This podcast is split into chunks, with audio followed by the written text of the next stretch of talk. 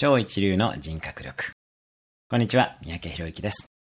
一流は能力だけでなれますが、超一流は皆さん人格者です。超一流の起業家、スポーツ選手、芸能人などを見てもわかる通りです。あらゆる仕事は最終的には応援されないと成り立ちません。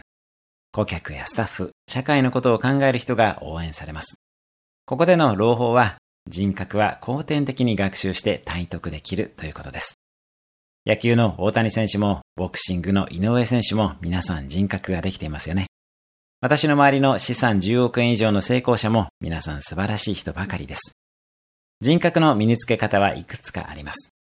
一つ目は人格など考えず自分のやりたい道を思い切り突き進むこと。そうすると、いずれどこかで鼻をへし折られ、嫌でも自分の足りないところに気づきます。そこから学んでいきます。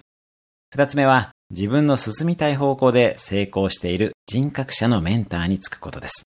単なる成功者でも単なる人格者でもなく、成功している人格者につきます。そうすると仲間を増やしながら成功する方法がわかります。その他、本を読むもよし、人格につながる学びを深めるもよしです。特にビジネスは誰かのために何かを提供し、対価としてお金をいただくことなので、そもそも人や社会のことを考える人でないと長期的には成功しません。また、成功だけでなく、やはり最終的にハッピーになるのは、周りを愛し自分も愛された人です。